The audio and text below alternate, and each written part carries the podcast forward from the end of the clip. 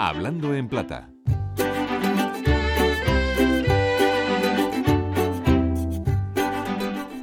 Y es una palabra admitida ya por la Real Academia, es la palabra karaoke y además con su ortografía peculiar, exótica, escrita con dos Ks da nombre a una diversión que consiste en interpretar una canción sobre un fondo musical grabado mientras se sigue la letra que aparece en una pantalla.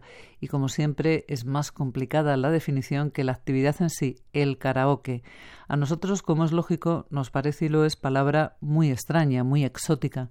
Desde el japonés todo está más claro. Ahí tenemos dos palabras. Por un lado, kara, que significa al parecer vacío, y por otra parte oke, un acortamiento de un vocablo que significa orquesta.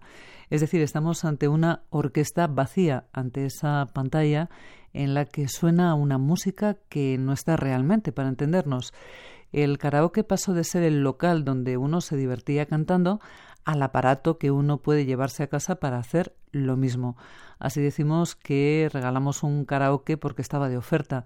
Y como esto no deja de ser una diversión, un cantar en vacío, también hemos ido más allá todavía y aplicamos karaoke a algo más. Esa palabra, karaoke, ha pasado a significar también la actividad en sí. Igual que nos hacemos un cine, nos hacemos un karaoke la cosa del karaoke, del vacío y de la orquesta no se queda aquí. Hemos oído siempre repite lo que le dicen como un karaoke en lugar de como un papagayo o como un loro de toda la vida. En este caso se alude a palabras repetidas, a la lectura de lo que aparece en la mente del que habla como un papagayo, un karaoke.